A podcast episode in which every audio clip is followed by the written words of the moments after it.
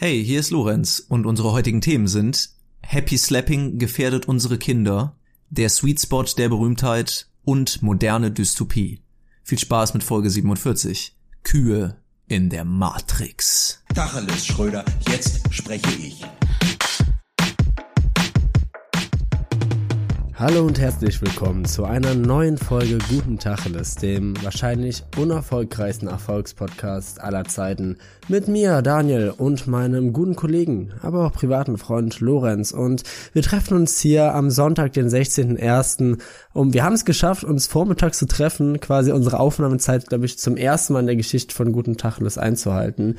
Und der Tag könnte nicht trüber beginnen. Das liegt natürlich nicht an dir, Lorenz, nein, aber ich schaue hier raus, mein Fenster die letzten paar Tage nur trist, nur grau, es ist sackkalt. Nur Nebel. Nur Nebel, Nebel auch auf einmal. Braucht man dafür nicht Feuchtigkeit? Ich weiß nicht, woher die kommt. So, bei mir ist wirklich einfach nur so klirrend kalt. Ähm, und ich muss sagen, mein, mein, meine allgemeine Stimmung ist relativ am Boden. Ich weiß nicht, wie es bei dir aussieht. Ich hoffe, du bringst ein bisschen Schwung hier mit in diese, in diese Podcast-Folge. Aber ich muss sagen, bei mir ist so ein bisschen so, bisschen verhalten. Ja, bei dir ist, ähm, ich mag schon, das, äh, das ist mir gerade eben schon aufgefallen. Ja, Daniel, normalerweise ist es ja immer so, wenn du äh, am Boden liegst, dann äh, zieh ich dich wieder Dann hoch und noch mal treibe drauf. den Podcast voran. Ja, genau, richtig. Ich trete einfach nochmal nach. Ich halte die Kamera drauf. Äh, nein, würde ich natürlich niemals tun. Ja, du hast schon recht, das Wetter Ey. ist in letzter Zeit. Hey Lorenz, ähm, hey ja. Lorenz. Scheiß mal aufs Wetter. Kennst du noch Happy Slapping? Was? Weißt noch, kennst noch, kennst du noch Happy Slapping? Das hast du gerade, äh, Ist das, ist das eine Mobbing-Taktik, Daniel? Was, was soll das das ist sein? ne, das ist ne, ja. Ja, das ist eine Mobbing. Kein Witz. Wie? Du wurdest nie über, du wurdest nie über Happy Slapping aufgeklärt? Nee. Lorenz, das ist quasi, das ist eine der größten Herausforderungen der modernen Welt. Ja, komm, klär mich auf. Ja, Happy, Happy Slapping, das, das ist, ähm, das war doch folgendes, als so gerade die ersten Handys äh, mit Kameras ausgestattet wurden und äh, das Internet mit Social äh, Networks Ja. wie MySpace ausgestattet wurde oder Knuddels. Und das alles irgendwie so eine, so eine Grauzone war. So ein gesetzes, gesetzfreier Ort.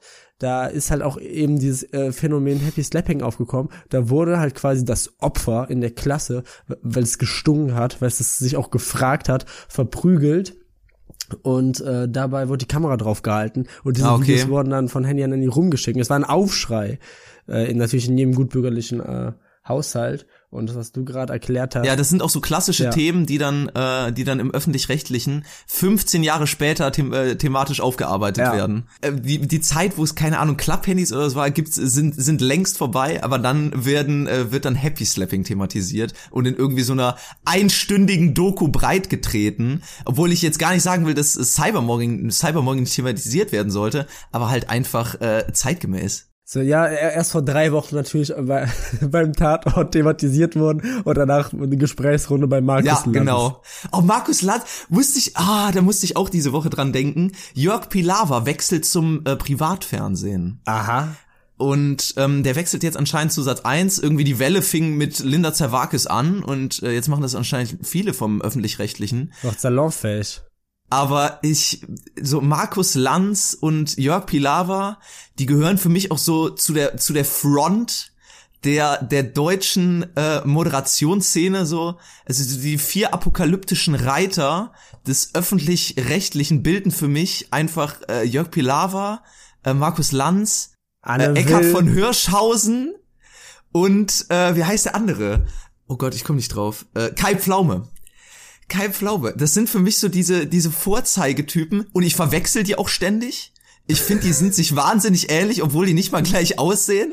Aber irgendwie, äh, irgendwie komme ich bei denen immer durcheinander. Und ich sag dir, Daniel, wenn irgendwann die Welt untergehen sollte, die sind die Stimmen aus dem Off, die die die die Weltbevölkerung dabei begleiten, wie sie in den ähm, äh, in den Untergang gezogen wird. Ja, und die haben auch alle irgendwie so gleiche Formate. Also Ja. irgendwie, äh, da gibt's ja von Kai Pflaume klein gegen groß, dann gibt's Eckarts großes Quiz des Menschen oder so, also die Mhm, letztendlich irgendwie alle so das gleiche Prinzip haben, so samstagsabends Und auch so auf so eine Atmosphäre. stümperhafte Weise noch versuchen, einen Bildungsauftrag so mit reinzubringen. So ein Wiegald Boning, so ein Wiegald Boning äh, Bildungsauftrag. Wenn du eine Mikro, wenn du, wenn du Alufolie in eine Mikrowelle legst, dann geht sie kaputt. Ja, so ungefähr.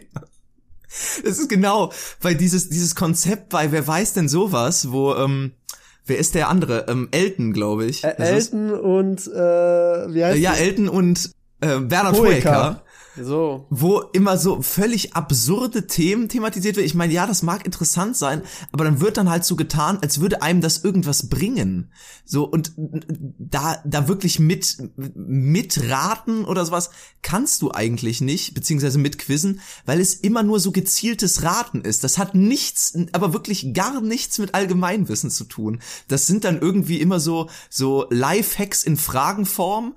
Ähm, wie schafft man es, dass äh, ähm, Nudeln zu Rahmennudeln werden? Ja, man muss da irgendwie äh, Apfelessig und äh, Baking Soda mit ins Wasser geben und dann werden die glasig. Was Ist im bringt denn? Pfefferkuchen wirklich Pfeffer drin? Ja, so solche Sachen. es ist ganz merkwürdig. Ich habe aber, aber, aber wer weiß denn sowas, ist ja quasi so das ähm, Frontpferd des öffentlich-rechtlichen, das so Ja. wirklich so künstlich verjüngt wird, weil mittlerweile, du hast ja durch Kai Pflaume quasi den Zugang zur ganzen Influencer-Internet-Gang, der, der sich irgendwann mal auf YouTube verirrt und kommt dann nicht mehr raus und rennt jetzt so von Ja. einem Kanal zum nächsten. Ja. So, ähm, und äh, da finden sich dann natürlich auch immer wieder die Jugendstars, ja, die Stars von uns, äh, Lorenz, weil alle ja, die Leute wir, die unter wir 40 abgöttisch verehren, Daniel. alle Leute unter 40 sind sind für die äh, für, sind für den Standardzuschauer vom ARD jugendlich geblieben und ähm, die kennen natürlich alle TikTok-Stars. Was ist da? Also da weiß ich ja gar nicht, was das ist hier mit die Facebook und so ne. Und die alle wie sie heißen die ganzen YouTube-Stars.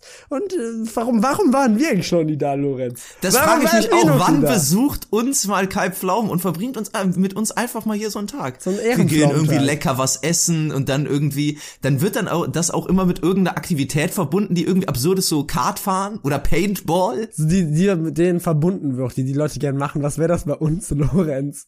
Ähm, Sich besaufen. oh nee.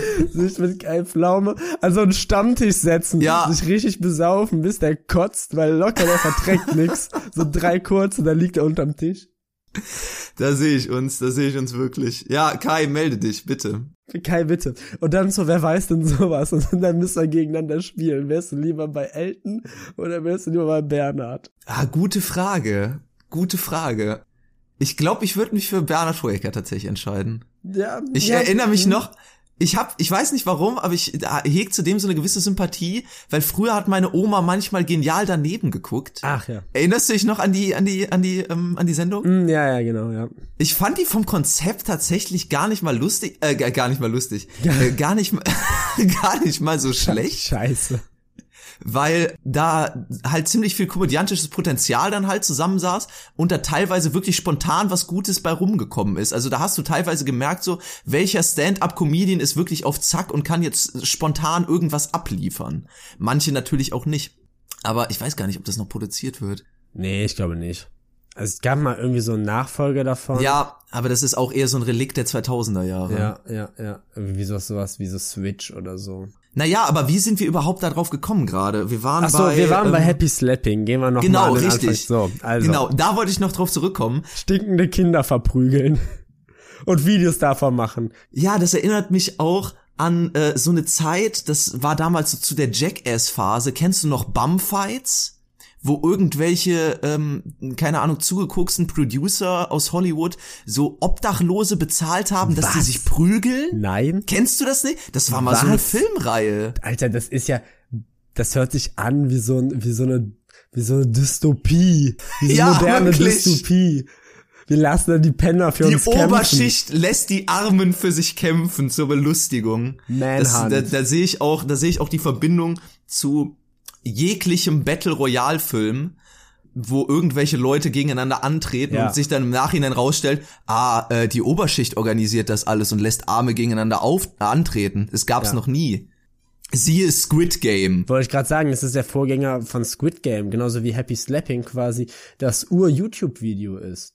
Ich sag's Stimmt, dir, wirklich. Gronk ist locker mit Happy Slapping bekannt geworden. Hier wird's wieder auf. Fragt sich nur als Täter oder als Opfer, ne? Das, also das bleibt jetzt jedem selber überlassen. Ne?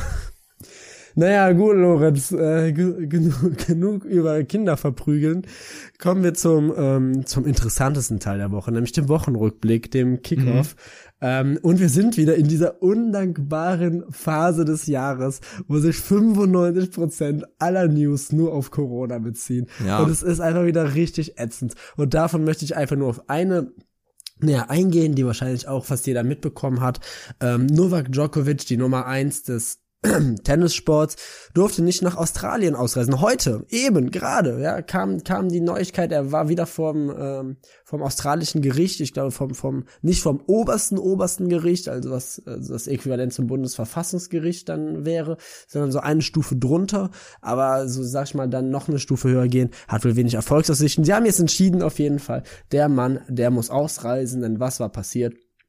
Er ist ungeimpft, kam raus und er hat, ähm, wohl, es, es deutet viel Ich glaube, seinen genesenen hin, Nachweis irgendwie. Ja, ähm, es deutet viel darauf hin, dass auch dieser genesen Nachweis, diese, er, hatte, er hatte so eine Ausnahmeregelung, dass er dann doch einreisen ja. darf, das irgendwie ja. wohl nicht mit rechten Dingen äh, vor sich gegangen ist und er wurde jetzt tatsächlich ausgewiesen und äh, darf nicht an Australian Open seinen Titel verteidigen und ähm, bei all dieser Sache frage ich mich, Novak, hast du dabei auch mal an mich gedacht?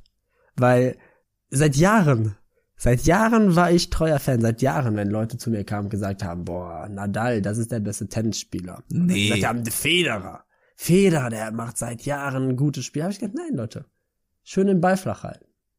Novak Djokovic, der Joker, das ist der beste Tennisspieler. Der beste, den wir haben, ja. Unser bestes Pferd im Stall. Und dann jetzt, ist er aufgeblüht. Dann, so, seit, seit Jahren verteidige ich dich. Egal, ob du gute Zeiten hast, ob du schlechte Zeiten hast, und dann machst du sowas. Denkst du dabei auch mal deine Fans? Ich glaube nicht.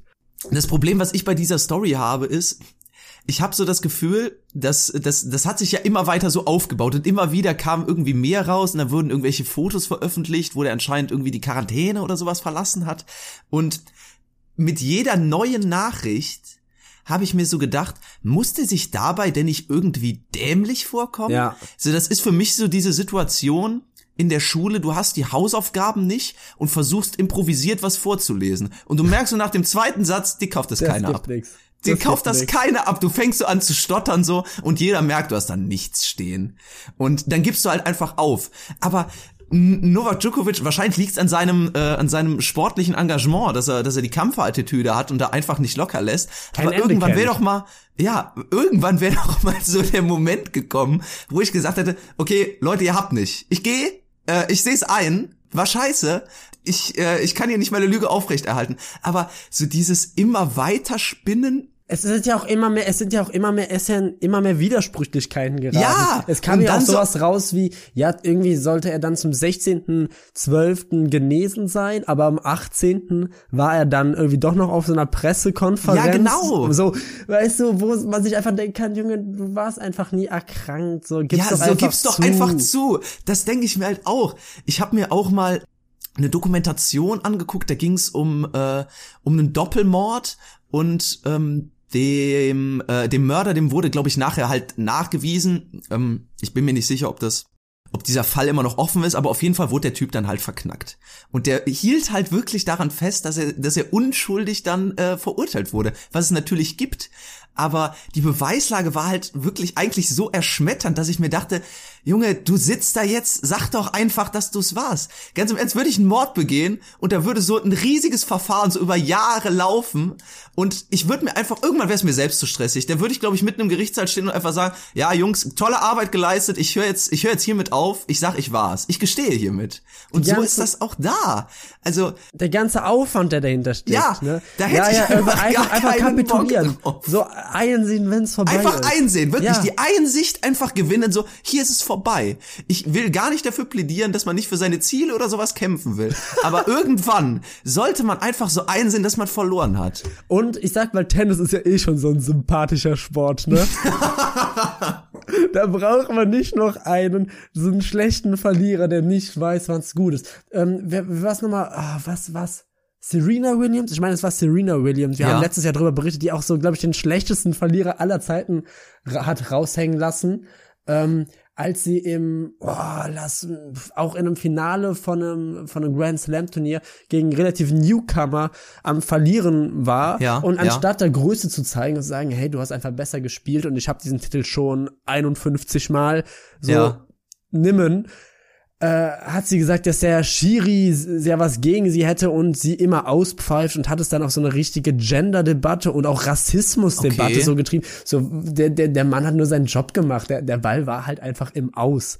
Und dann hat sie dann unter Tränen wirklich noch so wie so ein bockiges Kind ähm, bei der Preis, sie hat natürlich verloren, hat dann den Ja. zweiten Preis entgegengenommen und hat dann mit heulenden Augen, verquollenes Gesicht rumgeschrien, dass es ja alles unfair war und dass äh, das äh, ein Schlag gegen die Frauen der Welt war, obwohl ihre Gegnerin ja auch eine Frau war. Es, also Ah, es war, okay, okay, es war was? alles einfach nur, es war einfach nur Bullshit. Da denke ich mir, Leute, also ich habe selber mal ein paar Jahre Tennis gespielt und das, was Wir beide meisten, zusammen, Daniel, sogar. Wir beide, stimmt, stimmt, wir beide haben wir zusammen mal Tennis, aber das ist eine Geschichte für einen anderen Tag. Ja, Ähm, ja, ja, natürlich. Und das, was mich am meisten gestört hat, ähm, beim Tennis, auch so ein Grund, warum ich nachher aufgehört habe, weil ich einfach keinen Spaß mehr hatte, waren einfach die Leute. Das waren Mm, alles ja, so diese ja. versnobten, privilegierten Rich Kids, die sich dann da wirklich so jeden Samstag und Sonntag den ganzen Tag auf dem Tennisplatz aufgehalten haben, so wirklich so, wie man sie sich vorstellt, so Justusse mit irgendwelchen Polundern um den Hals geschlagen. Also es kommt bestimmt auch nochmal stark darauf an, in welchem Tennisclub du da bist, ja. Mhm. Ah, Und dann, ah, es war schon krass, dann waren da halt auch so diese Helikoptermütter, deren einziger Job es ist, ihr Kind Zu von A nach B Turnieren zu zu fahren. Oh, es war grauenhaft. Und dann bin ich da quasi so jemand gewesen, der mal so gezockt hat eine Runde und wenn Not am Mann war, mal eingesprungen ist. Aber halt ich, null. Ich bin null so ein kompetitiver Typ. Mm, und mhm. es war so richtig toxisch männliche Atmosphäre da schon wirklich. Ja. Wurde denen im Alter von 16, 17 Jahren so beigebracht, so, so möglichst Wettbewerbs Äh, orientiert zu denken, ja, und den Gegner möglichst auf perfide Weise fertig zu machen. Ja, und es so richtig rausdenkst, also dieses richtige Alpha-Männchen-Gehabe und so wirklich sich so mit Sachen, dann wurden die wirklich alle in ihren großen BMW-SUVs so rangefahren, so, oh nee, ich weiß es nicht. Und dann haben die alle ihren 18. haben die dann in diesem Tennisheim gefeiert. Und, oh, da war so einer, das werde ich nie vergessen, das, oh, der hat... Du arbeitest hier gerade drauf wie wirklich ein richtiges Kindheitstrauma auf, Ja, Daniel. wirklich, das ist, der, der kommt gerade in mir vor, der hat, der hat dann irgendwie, das habe ich so mitgekriegt, der hat dann da auch sein 18. gefeiert und hat dann diese Tennishalle reserviert, der hieß Maximilian, natürlich, Aha. und hat dann unterschrieben mit Max the Million und Oh und nein. dann meinte die Mutter und diese Wirtin da von dem Tennisheim, ach ja, der Maxi, ne, das ist ja aber auch einer, da unterschreibt er mit Max the Million, haha, ja, der hat immer solche Sachen, ach, das ist ja so ein toller und hast du gesehen, wie er letztes Jahr wieder die, die, unser Team getragen hat. Oh, es war, da hab ich gedacht, oh, du Bastard, Alter. Das ist aber auch wirklich, wahrscheinlich hat er, den, hat er sich den Gag schon so jahrelang zurechtgelegt. Das sind so Leute, die tragen so einen Witz so mit sich rum und er so, ja, gleich, gleich kann ich irgendwo unterschreiben, da werden es alle sehen. Und die einzigen, die es gefeiert haben, war so seine Mutter und so die, die alten Damen, die, ach ja, der frische Bube. Da wurde dann so suffisant gelacht, ja. Ja, genau. Äh, grauenhaft. Ganz im Ernst, ähm, Djokovic aber kann sich doch eh zurücklehnen. Hör mal, der hat doch den Grand Slam, glaube ich, vorletztes Jahr oder so gewonnen. Der hat eine Lacoste-Linie. Was will der denn mehr? Der, der hat der, alle, der, der, der, jeden Titel hat er schon mehrmals gehabt. So ist es auch unangefochten ist er auch, finde ich, der beste Tennisspieler. Und Junge, ich finde es halt einfach irgendwie so so dumm, so wie kann, wie leichtfertig man sowas aufs Spiel setzen kann, einfach wenn man sich nicht impfen lassen will. So und jetzt kommt noch mal der Erziehungsauftrag an euch alle da draußen. Geht raus, lasst lasst euch doch einfach impfen. Schön den Impfsaft rein, du Sau. Ach, übrigens, ich muss noch eine Sache richtig stellen von letzter Woche. Ich möchte mich an dieser Stelle von Eddies Snack-Ecke klar distanzieren. Die Folge bleibt, äh, bleibt weiterhin, ähm, bleibt weiterhin mit dem Titel erhalten. Wir müssen zu unseren Fehlern stehen, ja? Ja, wir wollen das hier nicht aus unserer Vita löschen, aber wir distanzieren uns hier klar von Eddie Snack-Ecke, denn während meiner Recherche zum Outro-Gag letzte Woche, da habe ich ja ähm, Bewertungen von Eddie Snack-Ecke vorgelesen und während ich diese Bewertungen durchgelesen habe, habe ich auch bei Google die Bilder äh, durchforstet und da war ein Bild von so einem Zettel, der bei Eddie Snack-Ecke anscheinend an der Glastür klebte, wo drauf stand, willkommen sind ungeimpfte, ungenesene und ungetestete. Ich dachte mir so, was? Wie kann uns, so, da dachte ich mir halt auch, Eddie, denk doch mal an deine Fans. Wir supporten den hier in einem Erfolgspodcast und dann schlägt er uns im Prinzip wirklich so in die Fresse. Also, Hinterrücks. ich würde ihn gerne unterstützen, aber so leider nicht. Sorry. Auch andere Bilder, wo der mit irgendwelchen Gangmitgliedern drauf zu sehen ist. das habe ich auch gesehen. ja, Oh ähm, Gott. muss ich sagen, Eddie, also Schwierig. Bruder, du, du schädigst auch unsere Reputation. Ähm, Eddie, Ja. komm mal klar. das ist locker so ein Skandal, der dann mal so in fünf Jahren so von der von der von der Ja, Klatschpresse bestimmt. aufgegriffen wird, Lorenz, wenn wir wirklich reich und erfolgreich sind. Mm, genau, wenn wir, genau. Wenn, wenn wir bei Wer weiß denn sowas sitzt. So Fluchtlinie Eddie Snack-Ecke, wahrscheinlich so das, äh, das Exilversteck irgendwie von Montboucher, von dem Typen von den Hells Angels. Ja, Ja. Und wir bewerten den gut, weil er eine tolle Currywurst hat. ja, ja, gut. Haben wir das auch noch klargestellt. Lorenz, äh, hast, hast du noch eine News für uns? N- Nicht, äh, nicht wirklich. Ich bin über die letzte Woche auf diese ganze Prince Andrew Geschichte ähm, aufmerksam geworden. Und ich will nicht unbedingt was dazu verlieren. Äh, weil ich glaube, da gab's ja äh, Missbrauchsvorwürfe oder sowas. Und ich bin, weiß Gott, nicht so weit in dem Thema, dass ich mir da irgendwie so eine Meinung erlauben könnte.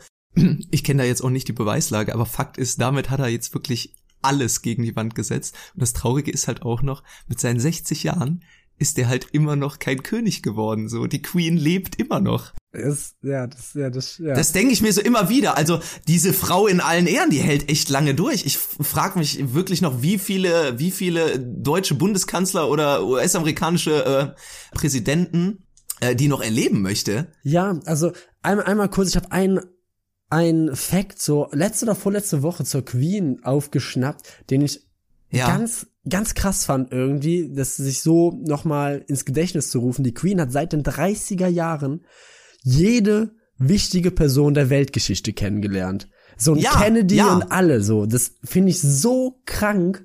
Also das ist es gibt so Fotoreihen von der, wo so wirklich alle Präsidenten von äh, von den USA oder alle Bundeskanzler und Bundeskanzlerinnen äh, Deutschlands aufgeführt würden werden oder halt auch so, weiß ich nicht, Persönlichkeiten wie keine Ahnung, ähm, der Dalai Lama, Nelson Mandela, all solche solche Leute, die halt wirklich im äh, im Zentrum der Öffentlichkeit stehen und halt auch wirklich hohes Ansehen genießen, so die hat die alle getroffen über 90 Jahre. das ist schon das ist schon echt äh, unfassbar. Aber ähm, ja, Aber man muss halt auch sagen, sie ist ein ziemlicher Cockblocker. Sie, sie ist ein ziemlicher Cockblocker. Weil stell dir vor, du wirst geboren, quasi in die Königswürde reingeboren. Dir wird gesagt, Junge, du wirst irgendwann König von England. Alles, was die Sonne, alles, was die Sonne berührt, wird deins sein. Also quasi nichts, weil in England es die ganze Zeit nur regnet. Und der schattige Bereich, der da hinten, ja, das ist Wales. Darüber sprechen wir nicht. ähm, und dann wartest du, ja, du wirst, ja, ist klar, so, du bist jetzt langsam so aus der Blüte deiner Jugend raus und ja, ähm, irgendwann, du weißt, deine Zukunft ist abgesichert, du wirst mal König von England, dann wirst du langsam so 30, und dann wirst du langsam ein bisschen hibbelig, ne, und dann wirst du 40 und dann denkst du mal, aha, irgendwie bist es immer noch nicht, schwierig, dann wirst du 50, dann wirst du jetzt wirklich ungeduldig und dann bist du mittlerweile, wie alt ist der Mann? 60, 70? ich weiß es auch nicht genau, aber Und er ist definitiv immer über noch 60. nicht König. Und da denke ich so, ist, also wird es immer mal Zeit, weil auch für mich wird's knapp. Aber die Queen, die macht noch eine Runde und noch eine Runde und she's still going strong. Ich glaube, das ist wirklich ein Mann, der ist einfach richtig verbittert. Das Das klingt ist auch gezeichnet. Der ewige Prinz. Stell dir vor, du bist so 70 und Prinz. Das ist so wie wenn du, keine Ahnung, 70 bist und Praktikant. Ja, genau, genau. Darfst immer nur Kaffee holen. Aber naja, ich freue mich, dass die, äh, dass die Queen noch da ist. Äh, ist eine Liebe. Ist eine Liebe. Ja. Wir wissen, du hörst das.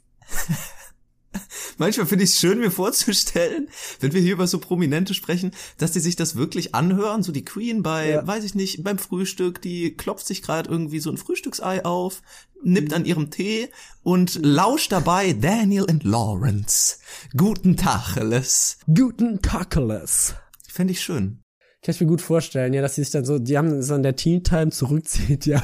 Die Queen ist jetzt so für, für eine Stunde zurück von all ihren Aufgaben, die sie dann da hat. Die braucht jetzt- sich immer schon alle, was, was macht sie da überhaupt? Die braucht einfach dann- mal Freizeit, einfach mal Zeit für sich und dann nimmt sie sich dann Mhm. wirklich diesen Moment und genießt eine Stunde guten Tacheles. Ja, genau. Und man sagt, also alle, alle Bediensteten, auch ihre eigene Familie, fragen sich, was macht sie immer in dieser Stunde? Dienstags. Plötzlich, da also zieht sie sich zurück und manche hörschen schon mal an die Tür und hören dann nur ein dem, dem, dem, dem, dem, dem. Ja, und was, was meinst du, warum die sich so gut mit Obama versteht? Weil wir wissen ja, Obama cares about us. Ja, klar. Obama ist unser größter Fan. Ähm, das ist so ein Ding, wo ich eigentlich auch mal mit dir drüber reden wollte. Ich stell mir das nicht geil vor, Obama oder so die Queen zu sein. So, das ist halt irgendwie so ein Berühmtheitsgrad, der ist nicht mehr geil. Oder, oder würdest du als erstes eine, eine Einstiegsfrage, das würde mich auch interessieren. Meinst du, Justin Bieber ist berühmter als die Queen? Oha. Ähm. Äh, ja. ja, ne? Ja, ja, ja, glaube ja, glaub ich. Ich glaube ehrlich gesagt Aber auch. vielleicht sollte der die einfach mal pushen, die irgendwie so deren Feature mit dem ermöglichen. Und dann Musikvideo mit der drehen, das fände ich echt cool. Ey. Cross-Promo. Ja, wirklich. Ich warte auf, ich warte auf die Queen zusammen mit Justin Bieber bei ähm, bei James Cordens äh, Carpool Karaoke. Da sehe ich die einfach. Ich, ja. Oh Gott, oh Gott, oh Gott. Ähm, Ähm, aber ja, dieser Bekanntheitsgrad, irgendwann ist so dieser, dieser, dieser Sweet Spot überschnitt, äh, überschritten, wo ihr so denkt, ja, ich, ich bin jetzt berühmt und bin zu so einer wirklichen Ikone geworden. So was, weiß ich nicht, die Rolling Stones für die, für die Rockwelt sind oder sowas. Aber wenn, wenn dieser Punkt halt überschritten ist, dann ist es auch, glaube ich, einfach wahnsinnig schwierig, wirklich ein normal, erstens ein normales Leben zu führen, aber du kannst dir halt auch gar nichts mehr leisten. Ja. So, die Queen kann sich jetzt auch nicht einfach mal sagen, so, ey, ich äh, schütt mich jetzt heute Abend im Ellie Pelli beim Darts-Finale zu und äh, kotzt da, kotzt da auf den Tisch, so, Geht weil ich Bock drauf ginge hab. nicht. So, es geht nicht. Geht nicht mehr. Es geht, du kannst dich gar nicht mehr daneben benehmen. So, keine wirklichen Freiheiten. Ja, das ist blöd. ich glaube für mich so wirklich so, wie du sagst, der Sweet Spot des Berühmtseins ist für mich, wenn du in so einer, so dieses, dieses deutsche Berühmtsein. Wenn du Pfl- wenn Kai Pflaume dich besucht. Ja, das, ja, wobei das ist schon fast ein Tick zu viel. Das ist schon fast ein bisschen aufdringlich. Nee, ich meine so, so, so, so ein Schauspieler aus einer Telenovela sein. So in aller Freundschaft mitspielen. so, ich feier in aller Freundschaft. Ich hätte voll gern mal so einen Gastauftritt bei in aller Freundschaft. Lorenz, mein Ziel ist es, mit diesem Podcast so erfolgreich zu sein, so berühmt zu sein, dass ich einen Gastauftritt so für ein, zwei Folgen bei in aller Freundschaft habe. Und Das ist dann so ein Randcharakter, der auf einmal so auftaucht. Wie, ist irgend so eine hanebüchende Geschichte. der, der Cousin von Oberschwester Asu Brentano. Genau, richtig. Und der auch nach drei Folgen einfach wieder verschwindet. Ja. Weil der, weiß ich nicht, zurück in sein Heimatland muss oder stirbt. Oder stirbt, eins von beidem. Oder die letzten drei Folgen waren ein Traum. Ja, ja, also so voll, ich komm, ich komm dann auch so in die Szenen rein, so richtig, keine Ahnung.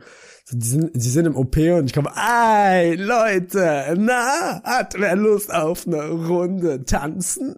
So, Daniel ist so die Reinkarnation von dem Kool-Aid-Man, Genau. der immer so durch die Wand bricht und einfach gute Stimmung verbreitet. Also da irgendwie ähm, so der äh, dieser Bekanntheitsgrad, dieser Sweet Spot, ich weiß nicht, ich könnte, das, das wäre geil. Ich stell, ich stell mir das irgendwie geil vor, so auch so bei gute Zeiten, schlechte Zeiten mitzuspielen. Das würde ich Ja. gerne machen. Also das, das, Lorenz, das, das ist echt ein Ziel. Wir dürfen diesen Podcast vorher nicht aufhören, bevor wir mich nicht zu in aller Freundschaft kriegen. Ich möchte da mitspielen. Oder ins Morgenfernsehen. Wenn du ins Morgenfernsehen eingeladen wirst, das ist so das Zeichnen ist quasi so der goldene Handschlag des deutschen Staates für so, du bist jetzt wer. Wenn du jetzt im MoMA bist. wenn du ein MoMA bist. Ja, das, das ist so die quasi Ritterschlag. Dann, da so sieben Stunden lang von 6 Uhr morgens bis um mittags 1 Uhr, da mit einer Moderat Moderatorin im Studio sitzt, immer die gleiche Scheiße, äh, Scheiße halbstündlich erzählst, Orangensaft trinkst und nebenbei kocht irgendwer. Der Traum. So stelle ich mir das Paradies vor. ja, wirklich. Das muss der Himmel Ähm, sein. aber weißt du, es gibt, es gibt, es gibt, ein- es gibt eine Sache, Lorenz, die mich unnormal mad macht bei allen Serien. Und das ist so eine Kleinigkeit, und ich hoffe, du kannst damit mit mir mitempfinden. ja, Das okay. ist so, da, werde ich schon immer, wenn ich eine Serie habe und ich, wenn dann eine Rückblende kommt, werde ich immer hellhörig. Weil Ja. ganz oft ist es so, dass dann in diesen Rückblenden diese Figur, um die es geht, durch einen anderen Schauspieler ersetzt wird. Und wenn dieser Schauspieler dem richtigen Schauspieler aus der Gegenwart nicht ähnlich sieht, also das Kindheits-Ich dem Gegenwarts-Ich Ja, nicht ja. ähnlich sieht, das macht mich so wütend. Das finde ich so diese, diese inkonsistenten. Beispiel. Ja, es gibt Okay. bei How I Met Your Mother eine Folge, wo Marshall seine Traumfrau mit 15 Jahren beschreibt. Und da sitzt er dann und schreibt so einen Brief. Ja. Und das ist dieser Schauspieler quasi auf jung, auf, Stimmt, auf dann jung hat er dann getrimmt. so ein, so ein Fukuhila und so. Ja, ich erinnere mich Ja, an die genau, Szene. genau. Und in einer späteren Staffel gibt es eine Folge, da war der 15, wo es ähm, dann, wo dann der 13-jährige Marshall campen ist und das ist einfach Ja. ein ganz anderer Schauspieler, der ganz anders aussieht. Ja, ja. Oh, das finde ich vor, ich hasse es. Ich hasse das. Oder wenn so, wenn so ähm, in Serien, also das in der Serie Kind und Mutter, aber Eltern und Kinder sehen sich null ähnlich. Null.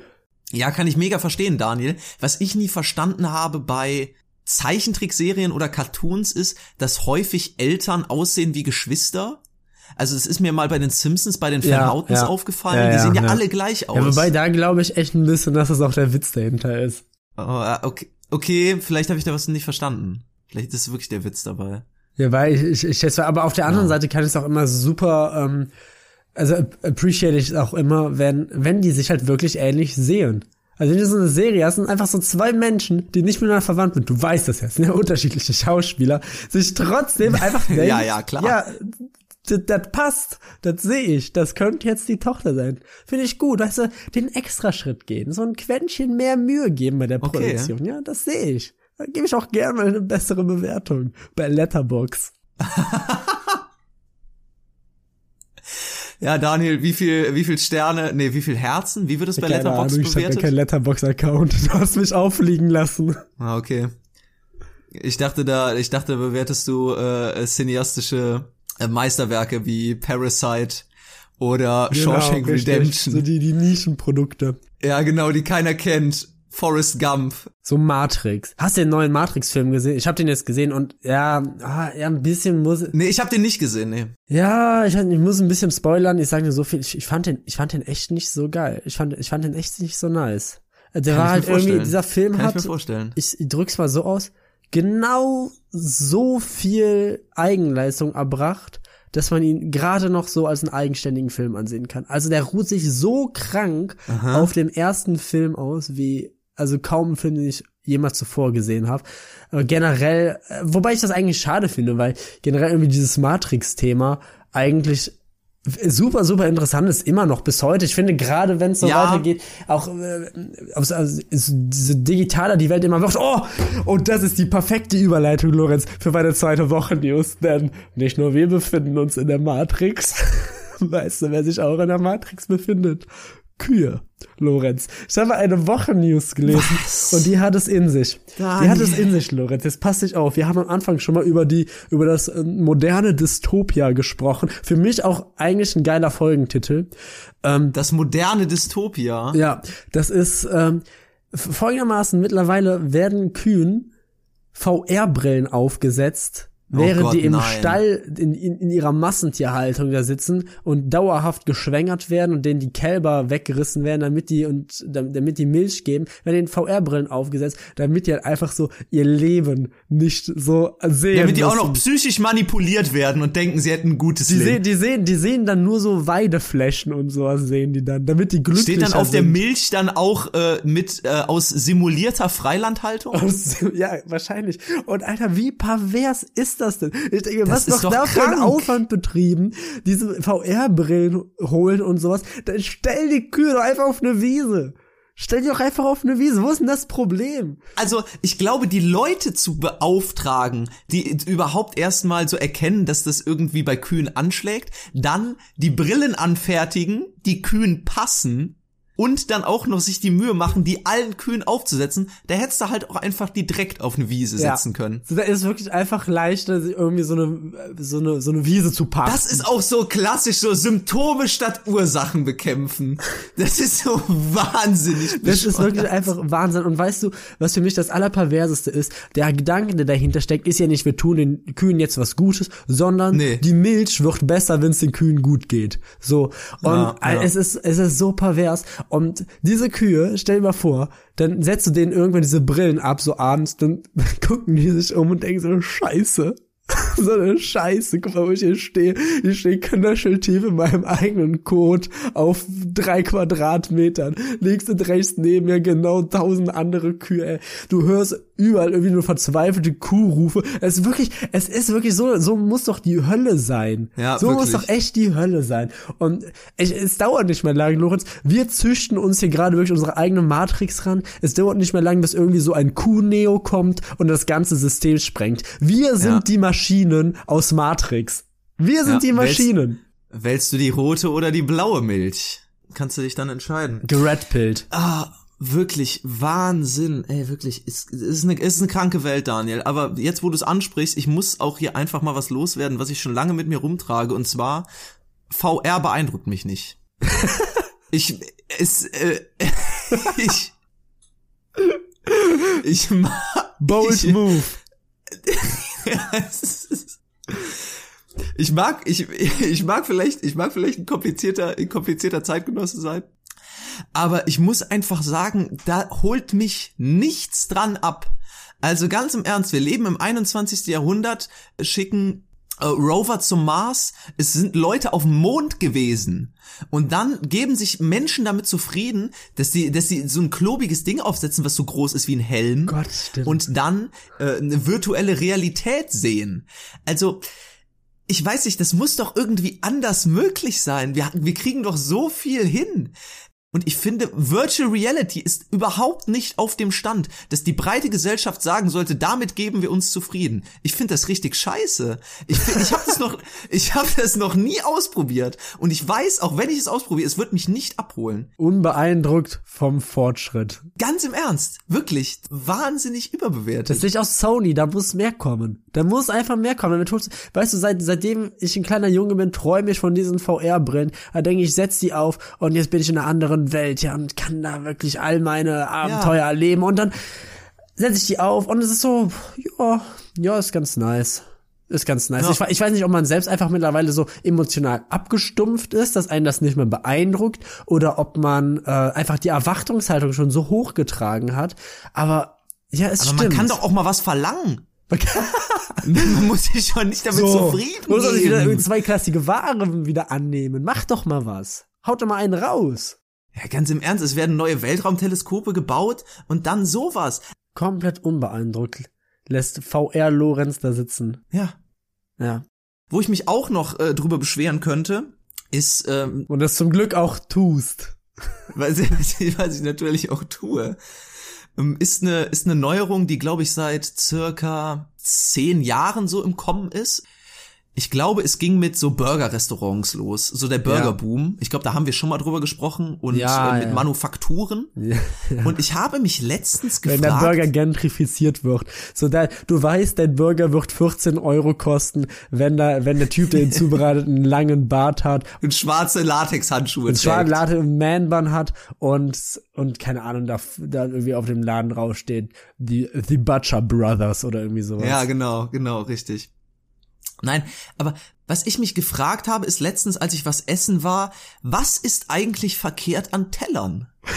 ich äh, möchte nicht, ich möchte hier überhaupt äh, gar keine Lanze für Teller brechen, weil ich tatsächlich eigentlich ein großer Schüsseln-Fan bin. Ich finde Schüsseln Ach toll. so.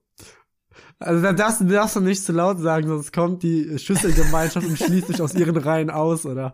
Nein, ich finde, äh, ich, es ist jetzt nicht so wegen diesem Food Bowl Boom, aber ich finde Schüsseln einfach gut, weil ich so Fan von Suppe oder so Eintopf und sowas bin. Chili con Carne esse ich me mega gerne. Ja. Und ich finde es auch einfach toll, wenn ich irgendwie in meiner Wohnung rumgehe und mich dann irgendwie irgendwo hinstelle und während des Gehens oder während des Stehens was essen kann. Das geht mit Schüsseln wahnsinnig gut. Das finde ich klasse.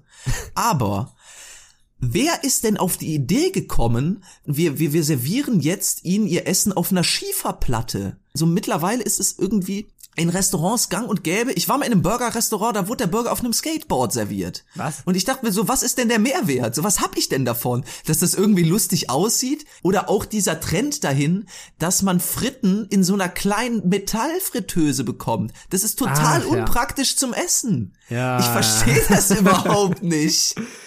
Also ich muss auch sagen, wir haben, wir, wir haben ja schon ein ziemlich gut funktionierendes Modell so erfunden, sondern das nennt sich Teller. So, das hat ja eigentlich, würde ich sagen, schon Peak Performance. Das ist so Ende, Ende dieser Erfindungsreihe, ja. Das ist so der, Ja. das ist so der Apex Predator des, des Bestecks. ist so der Teller. Und in, se in, se in seinem Ökosystem steht er ganz oben. Und so, warum muss da jetzt irgendwie so ein Skateboard oder so, ein- so ein Fressbrett so ankommen? Weißt, ich verstehe was, weil es ist halt irgendwie so gekünstelt. Ich finde bei diesen so kleinen Sachen, so große Dinge auf klein gemacht, auch so für mich so ein absolutes No-Go. Kleine Lasagneschüssel. Nein. Warum soll ich mich mit einer kleinen Lasagne zufrieden geben, wenn ich auch eine große haben kann? Einfach mal mehr fordern. Ähnlich wie bei Virtual Reality. Einfach mal, warum soll ich mich damit zufrieden geben? Sich selbst nicht unter Wert verkaufen. es ist eine Frechheit, dass mir das vorgesetzt wird und ich jetzt auch noch Applaus klatschen soll. Da, das, ja, so, da, das setze ich mich hier hin mit verschränkten Armen und sage jetzt mal, da muss mehr kommen.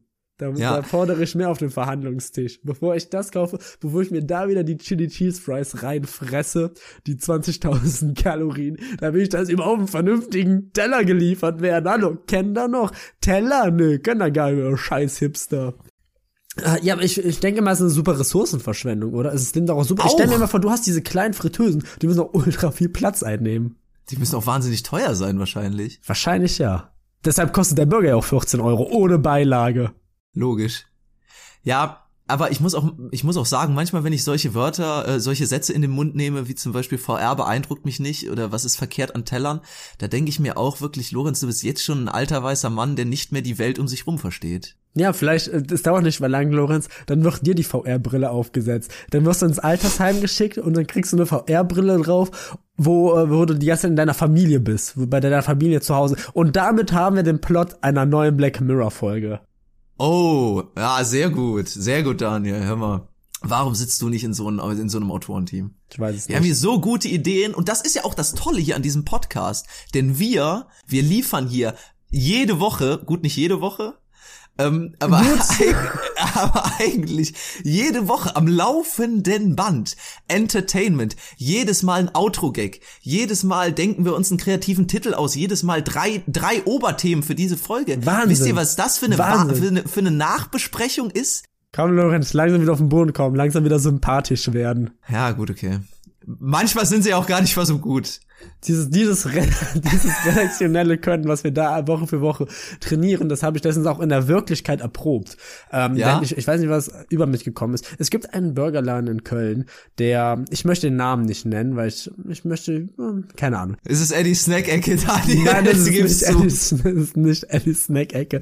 Ich habe keine guten Erfahrungen bisher damit gemacht, Läden zu empfehlen in diesem Podcast. Ähm, da verweise ich am Anfang der Folge. Ähm, es gibt einen Burgerladen in Köln, der sehr gehypt wird für seine Burger. Und ich war da mal vor ein paar Jahren und ich fand es absolut ekelhaft. Das war der ekelhafteste Burger meines Lebens. Das war die schlechteste Burgererfahrung, die ich Okay. je gehabt habe. Und jetzt hat ein Freund von mir vor ein paar Wochen vorgeschlagen, dass wir da doch noch mal hingehen können. Und ich weiß nicht, was da bei mir passiert ist. Irgendein Schalter hat sich umgelegt. Wie irgendwie so einem Schläfer, dem du das Stichwort zusprichst. Oder irgendwie so ein Vietnam-Flashback, weil ich da bekommen habe, dass ich in irgendeinem, in irgendeinem Rausch einfach nur noch agiert habe, wie eine Maschine. Ich, ich weiß nicht, ich, ich habe ich hab mich an den Laptop gesetzt. Es, es hat ist so eine Wut in mir hochgekocht. Und so länger und so weit ich über dieses scheiß Burgererlebnis nachgedacht habe, umso schlimmer wurde es. Und das hat dann darin gegipfelt, dieser Kessel der Wut ist dann überschäumt da drin, dass, dass ich letztendlich mich schon den Laptop gesetzt habe, dann mir einen TripAdvisor-Account gemacht habe und eine Bewertung dagelassen habe. Und diese Bewertung hat er noch mit den Worten geändert, ich gebe nur einen Stern, weil ich keine negativen Bewertungen da lassen kann. Oh Gott. Ich, ich habe noch nie irgendwas bewertet. Ich weiß nicht, woher das kam. Dass irgendwas in mir er, erwacht. Irgendeine Ich glaube, da hat böse sich einfach was angestaut. Ja. So jahrelanger Hass, jahrelanges Unzufriedensein gegenüber irgendwelchen Restaurants oder Dienstleistern und immer, immer hast du dir auf die Zunge gebissen. Immer hast du eingesteckt, gebuckelt hast du, Daniel. Immer klein beigegeben. Aber jetzt ist der Tag, wirklich, wo du einfach mal zurückschlägst, wo die alle ihre Quittung kriegen. Die Rache des kleinen Mannes. Ja. Ja, vielleicht ist das jetzt auch einfach so ein bisschen mein äh, mein Wochenmotto, weil wir haben gar nicht über die private Woche Ach, hm. wirklich geredet. Mach ich mal kurz ein Wochenmotto Rache des kleinen Mannes. Äh, Ja, okay. Dann mache ich einfach die Restaurantgeschichte zu meinem Motto, dann sage ich einfach, wir wollen Teller. Wir wollen Teller. Ja. So, und wenn ich auf die Zeit gucke, dann sehe ich, dass wir ja für diese Woche eigentlich schon wieder durch sind, Lorenz, beziehungsweise ich auch einfach keinen Bock mehr habe. Und deshalb, wenn ihr uns gerade hört, hört ihr uns, solange wir noch Indie sind. Damit das allerdings nicht immer so bleibt, schreibt uns gerne, empfiehlt uns weiter. Oder ja, guten Tag, gmail.com, ihr kennt die alte Chose, schreibt uns Kritiken, Bewertungen und so weiter und so fort. Äh, wir freuen uns auf nächste Woche. Ich glaube, wir blicken auf eine, auf eine Folge zurück, ja, wo wir viel abgeschwiffen sind, viel Scheiße gelabert haben, aber letztendlich irgendwie dann doch nochmal die Kurve gekriegt haben zum, ähm, zum wirklich Wichtigsten dieser Folge und das wird jetzt Lorenz noch mal einem letzten Woche zusammenfassen. Ihr seid alle Kühe in einem Massentierhaltungsbetrieb und habt VR-Brillen auf. Ihr lebt in einer Simulation. In der nächsten Folge Guten Tacheles. Hattest du schon mal einen Traum, Stiro, von dem du glaubtest, er sei real? Und was wäre, wenn du aus diesem Traum nicht mehr aufwachst? Woher wüsstest du, was Traum ist und was Realität? Realität. Eine Welt, in der nicht so ist, wie es scheint. Was ist los mit mir? Die Antwort ist irgendwo da draußen, Stiro. Es ist die Frage, die uns nicht in Ruhe lässt. Was ist die Mutrix? Eine Kuh. Sie haben uns an Maschinen angeschlossen. Alleine gegen das System. Die Kuh ist eine Krankheit. Das Krebsgeschwür dieses Planeten. Und wir bringen die Heilung. Zwischen Freund und Feind. Niemand denkt, was du denkst, Mufeus. Er hat die Entscheidung. Du bist der Auserwählte, Stiro. Mutrix.